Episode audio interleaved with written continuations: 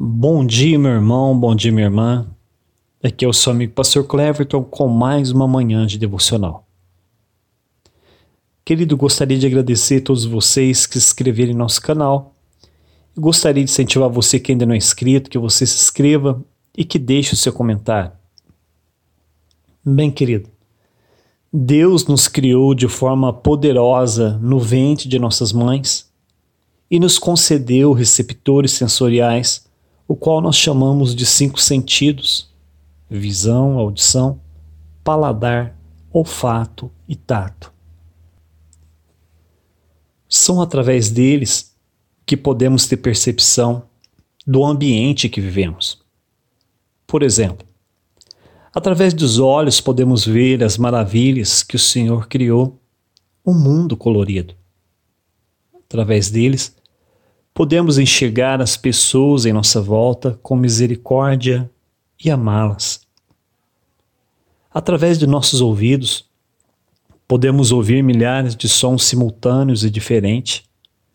Com eles podemos ouvir o som dos pássaros, a voz de nossa esposa, o sorriso de nossos filhos. Com eles podemos ouvir e ouvir a palavra de Deus que nos encoraja a prosseguir para o alvo que é Cristo através da nossa boca, podemos sentir o maravilhoso sabor dos alimentos. Com ela também podemos nos comunicar e criar nossos relacionamentos. Através do nariz, conseguimos sentir cheiros nos ambientes. Dizem que através dele podemos sentir e diferenciar ao mesmo tempo cerca de 10 mil cheiros diferentes. Sentimos o cheiro dos alimentos, o cheiro das flores e também o cheiro de nossa esposa e de nossos filhos. Através do tato de nossas mãos, podemos sentir com toque as coisas em nossa volta. Com as nossas mãos podemos trabalhar, doar um donativo, podemos abraçar, fazer carinho. Jesus usava suas mãos para abençoar, curar e libertar as pessoas em sua volta. A multidão em volta de Jesus usava suas mãos para tocar nas vestes dele e serem curadas através da fé. O tema de hoje é apenas um toque. O texto é o livro de Mateus, capítulo 14, versículo 34 a 36.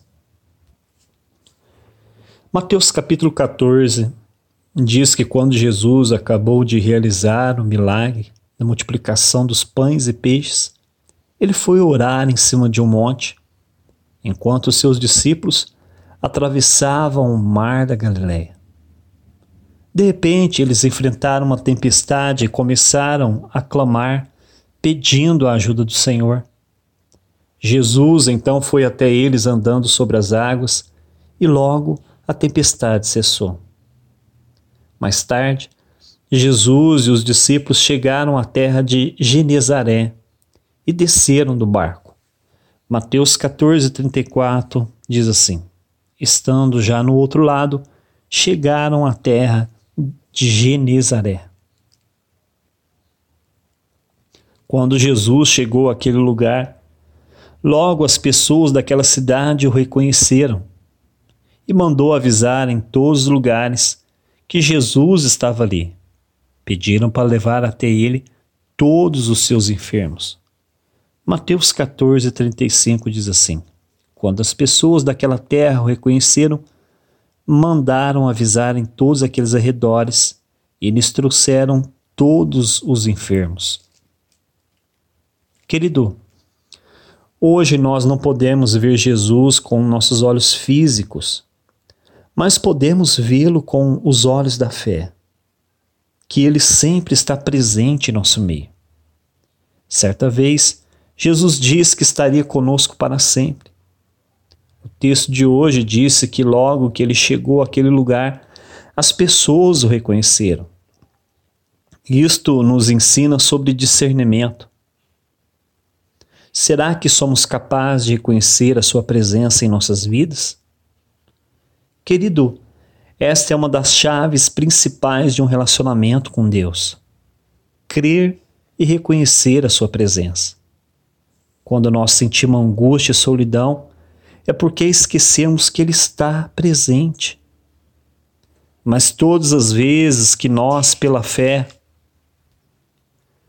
reconhecemos a Sua presença, então o nosso coração se enche de esperança e de alegria.